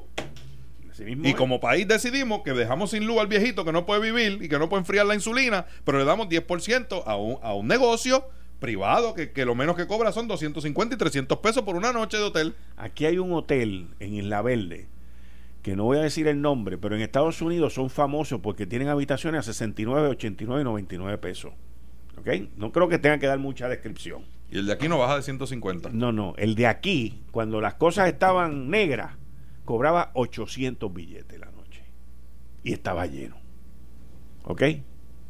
Estaba lleno. Te lo digo porque a, mí me lo dijeron. Esa gente nunca en su vida han vuelto. Eh, la cadena esa nunca había cobrado por 800 pesos. La cadena entera mundial nunca había cobrado ni 500 pesos por una habitación. se lo pagaron. pienso, se lo pagaron. Dejen que el mercado, la oferta y la demanda sea la que impere, porque hay que meter al gobierno en eso. Porque no, no, tiene que el gobierno no se tiene que meter. ¿Por qué? Porque hay que darle un subsidio que compiten buena que está cobrando 400 y 500 pesos limber y yo vendo limber, pues vamos a vender limber y competimos y que, la, y que Dani coja a quien le compre el limber. Pero cuando el gobierno entra, no, porque todo el mundo tiene derecho a comer limber, porque en Cuba comen limber, en, Venezuela vende, pues en Puerto Rico tiene, todo el mundo tiene derecho a comerse un limber. Pues vamos a ver, vamos a darle 10 chavos de los 25 que vale el limber aquí que ya Héctor para que hagan eso no funciona como eso no sirve como pasa como ocurre con la gasolina como ocurre con la gasolina. con la gasolina. Otro disparate. Sí, no, no. Acá. Eh, estás escuchando el podcast de Noti1. Análisis 630 con Enrique Quique Cruz. Con el Marrón Torres, Daniel Machete Hernández. Bueno, he dicho al Boniel, quiero el análisis completo. Cuando me refiero completo es ¿Fue el día correcto para anunciar que va a correr para alcalde? ¿Debió haber hecho algo de alguna manera distinta?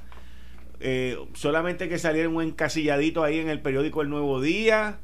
Este, pudo haber logrado más conmoción o más si hubiese esperado más tiempo o hubiese usado otro día para hacerlo. Eh, obviamente él tiene sus estrategas y sus este, genios de la política que son los que están guiando esto, pero sea, cuando tú haces un lanzamiento, es como cuando tú lanzas un cohete. Tú quieres que esa vaina haga y esa y esa ese fuego y esa fuerza siga por ahí para abajo, no en un encasilladito ahí al lado de que mira, by the way, aquel dijo que va también. Quiero el análisis completo. A mí me da gracia contigo. Yo, yo sabía que te iba a venir con lo de los cohetes. Cuando empezaste a hablar de. verdad? Sí, papá, ya te leí la ah, pues mente. tú me conoces a y la cuestión es que viene. Y, y, yo recuerdo aquí que diciendo eso hay que hacer la conmoción. Y me recuerdo cuando una, vez yo estaba en una farmacia de estas americanas, de estas grandes, esperando que me dieran. Y como ellos hacen, que a veces tardan a propósito para que tú te pongas a dar vueltas por allí. Sí. Y me encuentro una revista de esas que ven las viejas que era famosa por eso. Pero mira, me Venga en una hora. Oye, te, cuento. ¿Cómo es? Venga en una hora. Y tú decías, una hora, ¿no? La que vi fue una de esas se llamaba Ola. De eso que ven las viejas bochincheras sí, de España, España. Mi hermano, y lo que y, veo que se va a casar la vieja esta, la, la duquesa del Alba. Cayetana. Cayetana. Ajá. Y, que invita, y que invita al rey eh, aquel que abdicó y que el rey le dice, no estamos para fiesta, Cayetana. Porque quiere hacer una boda pomposa, de cuidado, no estamos para fiesta. Oye, ¿tú crees que en Puerto Rico hay ánimo de fiesta? En San Juan hay luto, con una alcaldesa mediocre, incompetente. ¿Qué, qué, qué es lo que hay que hacer? San Juan se paralizó cuando Miguel anunció la candidatura de él. No. No sé, no, si Soela Boy anuncia, ¿qué va a pasar? No va a pasar nada. Bueno, pues vamos a ver cómo, cómo, lo hace Soela Boy cuando lo lanza. Óyeme, óyeme. ¿Sabes si se lanza. si se lanza, eso es otra cosa. Ahora, tú decías ahorita, primero, el representante de novicio o de primer tema. Y Miguel Romero, ¿cuántos años lleva en el Senado? ¿Y Soela Boy cuántos años lleva en el Senado? Son novicios los dos. No, no. Ah, Miguel había corrido antes y perdió. Y perdió malamente. ¿Con quién perdió? Con la señora que, con la señora que le dio una paliza que lo derrotó a él. No, no, no, no. Por, aquello de la viabilidad política. Yo no, yo no quería entrar en eso, porque no quería entrar en, en, esa interioridad. ¿En qué interioridad? En la interioridad de tener experiencia. Yo estoy comentando y de haber trabajado. ¿Entiendes? Porque cuando yo digo novicio, lo digo delicadamente para no decir novato. Pero, la realidad es que yo estoy viendo ahora, y, no, y es inclusive con el mismo gobernador que tenemos ahora. O sea, aquí la gente está eligiendo personas que no han manejado ni un carrito de hot dog anteriormente en su vida y los estás poniendo a manejar 600 millones, 800 millones y 9 mil millones. Mira aquí que novato era Donald Trump que nunca había ocupado una posición electiva. Ahora me vas a decir, no, pero es un empresario y ha administrado millones y tiene millones de dólares. Y se fue a quiebra tres veces. Eh, tres veces. Entonces, oye, todo, todo según lo que uno quiera, ¿verdad? Y uno proyecta las cosas como uno le da la gana. Oye, vamos a hablar. Tengo problema con eso. ahora nunca te he oído decir Miguel Romero que votó tanta gente con Luis Fortuño con la ley 7, ¿ves? Por ejemplo. Es que él no fue el que lo votó. No lo voté yo. Yo lo voté. Es que la decisión, no la, la, decisión no la tomó la él. La decisión la tomó él. ah, bueno.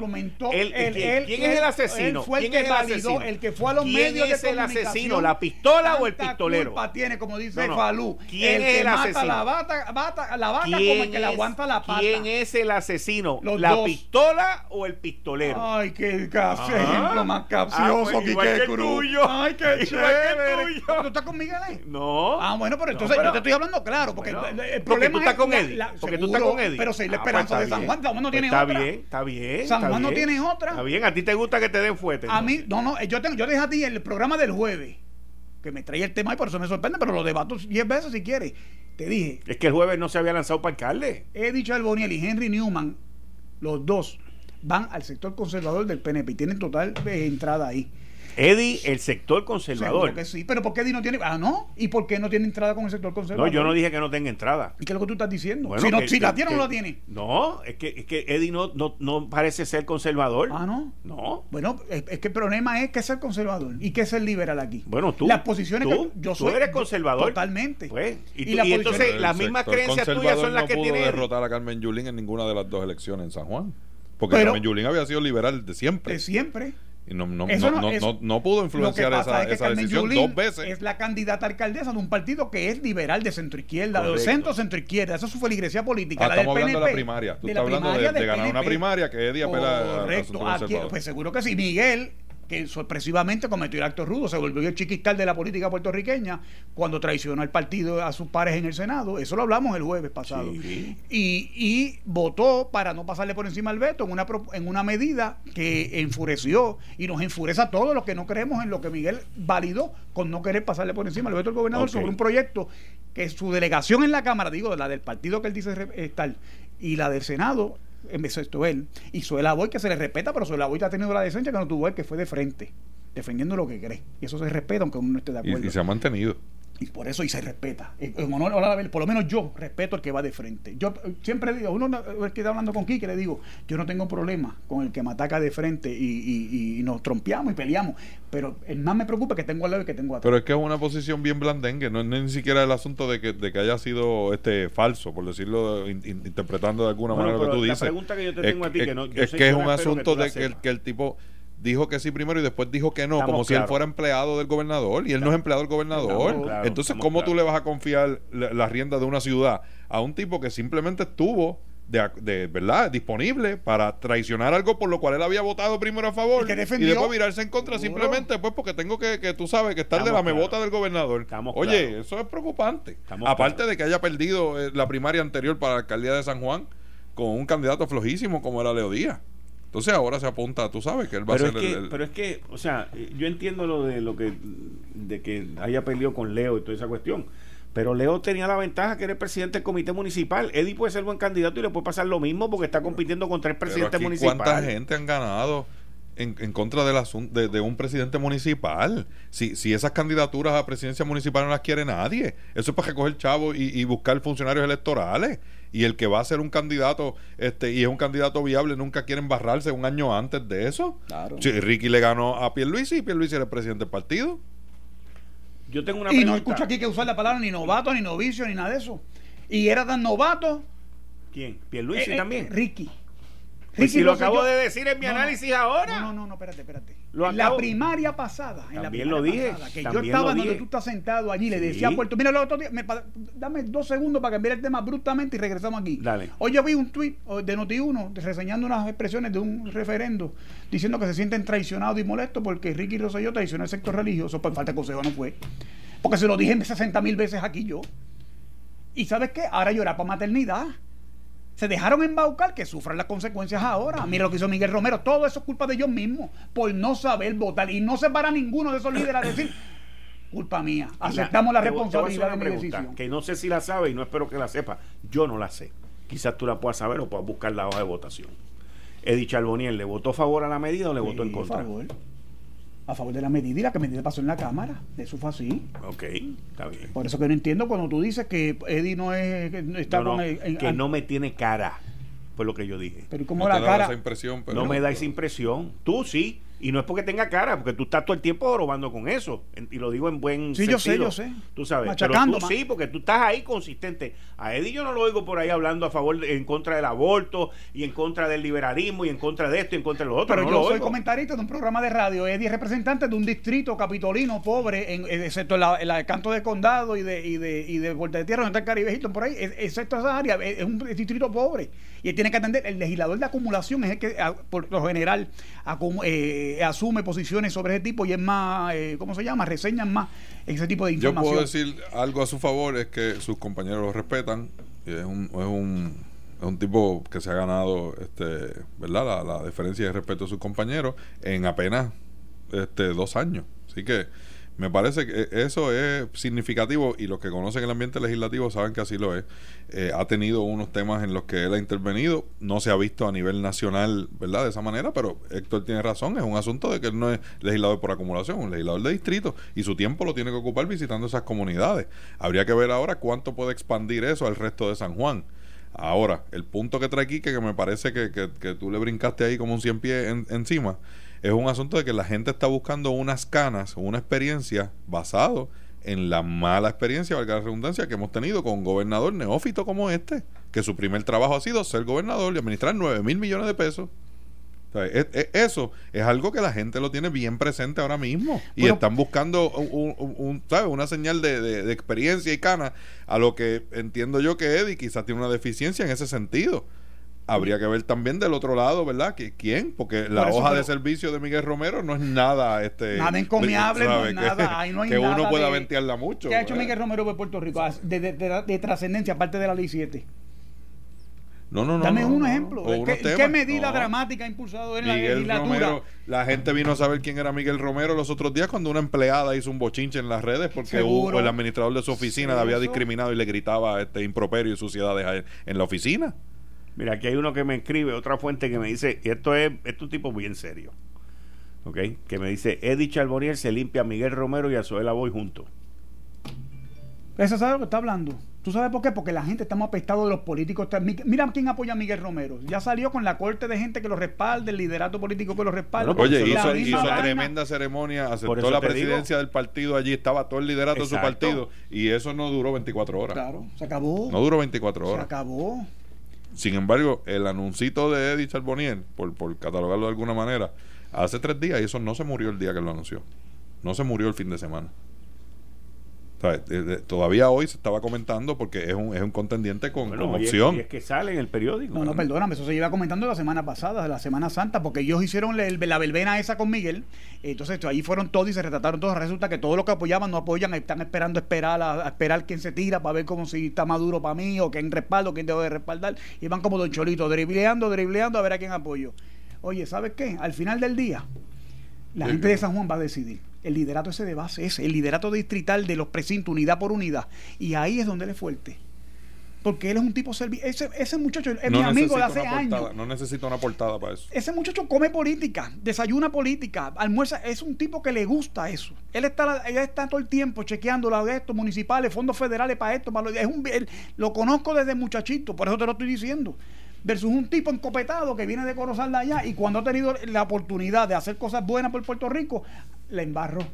la embarra y la vuelve y la embarra. Miguel no tiene un minuto de break ni con Rosana ni con Armando Valdés. No es presentable y su hoja de servicio es una vergüenza. Y en proyección tiene F. En proyección, eh, proyección escénica. Eh, eh, y tú sabes que esto ahora con la cuestión de las imágenes, todo es audiovisual, tiene F bajito, chiquito, panzoncito, no tiene break. No retrata bien. No retrata bien para la cámara, como dicen en los artistas. Hay que tirar primero La, toma esa inicial para ver si, tiene lente, si, si enfoca bien. Puede tener todos los recursos del mundo y, el, aquel que estaba en la autoridad de los puertos, que, le, que duró un día después cuando nos pusieron energía eléctrica, pero recoger todo el dinero del mundo para la campaña. ¿Sabe qué? No pega ni con cola. Es lo Charlie Rodríguez en este tiempo. Ese papelón de la medida del aborto no es solo el asunto del aborto es lo que estábamos hablando ahorita. Es haberse virado en contra de una postura que ya le había tomado simplemente por, por, por agradarle al ojo del gobernador. Eso, eh, de por sí habla muy mal de él.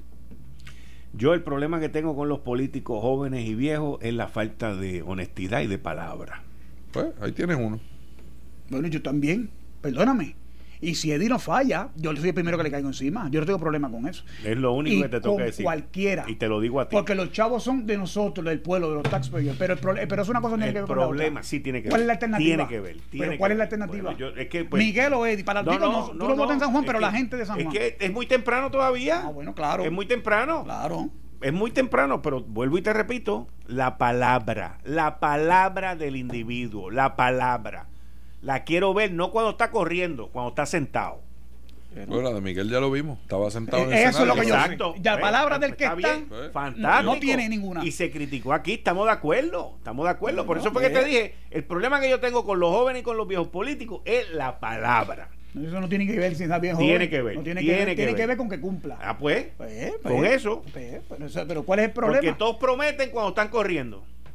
Oye, le hay que preguntarle a la gente del precinto 1 si su gestión allí política es del agrado de la gente de allí o no es del agrado de allí. Ya veremos. y si lo dijo Dani, que si eso se propaga el 2, al 3, al 4. La palabra. Eso, es, la palabra. Eso, es lo fundamental aquí. Haciendo el análisis de su candidatura, a mí me parece que Miguel no es un candidato a ganar nada. Me parece que por eso Zoe Boy se ha reservado si dice o no dice, porque todavía falta tiempo. Las radicaciones son en diciembre, o sea, faltan ocho meses todavía.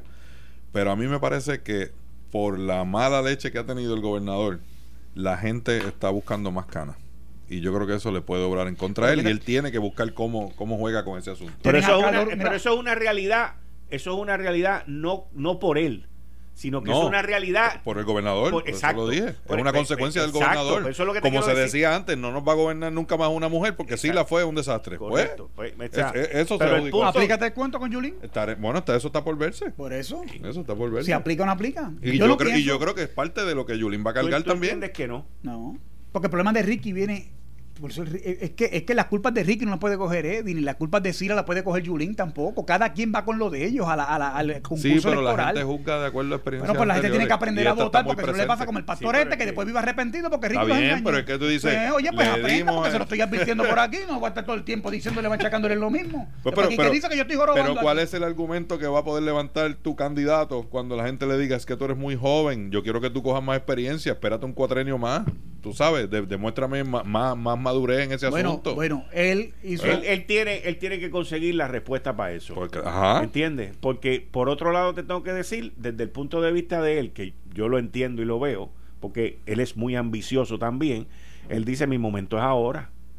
Y, de verdad. Porque hay un vacío. Porque hay un vacío. Y yo estoy seguro que, como dice Héctor, porque yo sé que lo hace, estando en la calle, la gente le dijo, chico, tírate tú, que Miguel no va para ningún lado, no lo queremos. Sí, eso mismo, eso mismo.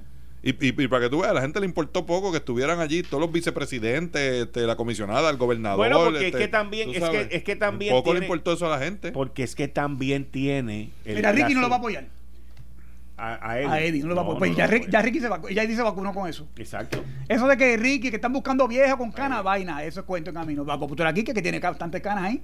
Si fuera así, cuento. No, lo, querían, lo querían postular antes que tuviera. ¿Cómo es que Pero eso no es así. Lo que yo voy, a lo que yo voy es que el liderato se gana, como decía Baltasar, de abajo para arriba, en el liderato de base. Ese muchacho es funcionario de colegio, director de escuela, presidente de la juventud, jefe de vicepresidente de la juventud estatal. Ha ocupado cuánta posición ahí, ha trabajado de todo hasta cerrando y pegando, hasta pagando la manguera a los comités de barrio. O sea, pero es que conoce la estructura eso, la, conoce. Eso no es lo que se hace, lo que hace falta, ese, ese conocimiento. yo lo voy a ayudar, tranquilo. No, no, es lo que se hace falta para administrar un presupuesto que va a coger quebrado un municipio que va a coger quebrado. millones de pesos bueno, en deuda. No, no, de presupuesto. No, no, 600 y pico, pero en deuda tiene toda la deuda del mundo. Sí, 800 y pico, casi 900, casi 900 millones de pesos. Bueno, pero tiene una deuda este, enorme. Sí, está bien, está bien. Pero tú, tú, tienes una deuda de tu casa de 300 mil pesos, tú no lo pagas de cantazo, tú lo pagas a plazo. Sí, pero, pero, pero tú no estás endeudado 200% de lo que tú ingresas, ¿entiendes? Y eso es lo que le pasa al municipio. O sea, él va a coger una cosa que, que va y ahí es donde le cogen miedo por la partión política.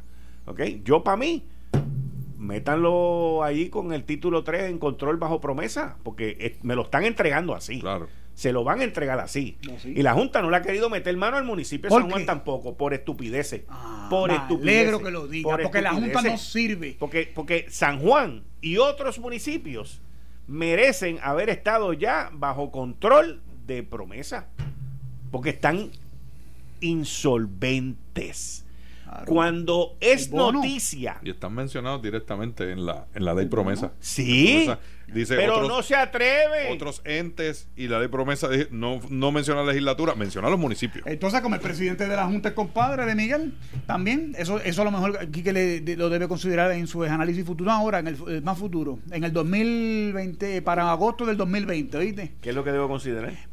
Oye, y la relación de compadrazgo que hay entre uno, el uno, de los precandidatos a la alcaldía con el presidente de la Junta, que le dicen que era el correveidil en el, en el capitorio de, de, los pues chismes de lo que la Junta decía. Que lo que debe hacer es meter a San Juan y otros municipios bajo el control de, la, de la Junta de Supervisión Fiscal. lo que pasa, yo mira, ¿sabes qué? Yo entiendo tu punto. Ahora te voy a decir yo a ti. Ahora, vamos a invertir. Ahora, yo entiendo tu punto. No buenos políticos, buenos administradores. Eso es lo que tú estás diciendo. es que, es que la Independientemente Junta, conozca mira, la, Junta lo hizo con la Universidad de Puerto Rico, con Autoridad de Energía Eléctrica, con Autoridad de Acueducto lo ha hecho con otras entidades y tiene el poder para hacerlo con Pero todas las que tú has mencionado son cosas que se están mirando en posible privatización o posible adquisición por entes privados. Qué casualidad. No necesariamente. Qué casualidad. No déjame, Míralos, menciónalos otra vez en ese mismo orden. Pero, los municipios ¿Por qué la Junta tiene interés en esa, en esa eh, agencia y no en los municipios? porque, tú puedes privatizar los municipios. Porque, ahí no hay negocio para tres palitos y para la gente de él. No hay negocio ahí para Déjame decirte algo, espérate, sobre eso.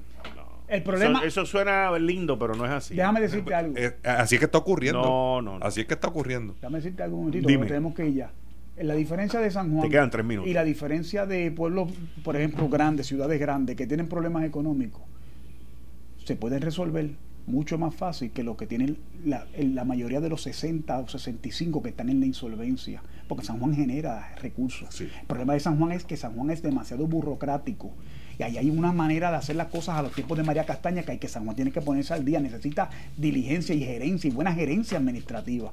Pero en San Juan, ahora mismo mira los terminales, ¿cómo que tú le llamas? Los feeders, los, terminales del tren urbano.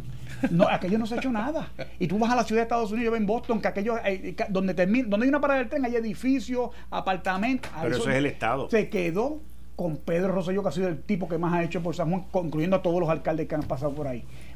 ¿Por qué? Porque es una obra de infraestructura. El Coliseo de Puerto Rico, que la gobernadora Cira Calderón quería implosionar, ahí está dando resultados y dividiendo a Puerto Rico. El centro de convención y se quedó inconcluso porque del 2000 para acá no ocurre grandes cosas en costó el triple, costó el triple por todo lo que se robaron, pero igual que el supertubo, el supertubo está trayendo agua para San Juan, pero nos costó el triple y fueron presos un montón de gente. Y sabes que no te lo ah. cuestiono, no te lo cuestiono, pero el problema es que eh, aquí está el contralor, aquí está el departamento de justicia y todo eso se quedó, pero es viable económicamente haberlo construido y un paso necesario para que Puerto Rico tenga la infraestructura y pueda competir con otros destinos que tienen facilidades de ese tipo y que se llevan los eventos porque Puerto Rico no los tenía. Tampoco se le dio a administrar a Juanito Tucupey que vino con una propuesta bendecido por el cabildero del momento. Se le dio a una ¿Eh? empresa privada. Se lo, dieron a una empresa privada con experiencia en esa área, con unas exigencias y un contrato bien negociado. Como se hacen las cosas, ¿viste? y corrió no fue a Juanito Trucupey que, venía bendecido con el cabildero del momento. Igual no que fue Choliseo, lo mismo pasó ¿Eh? en el centro de convenciones y en el Choliseo.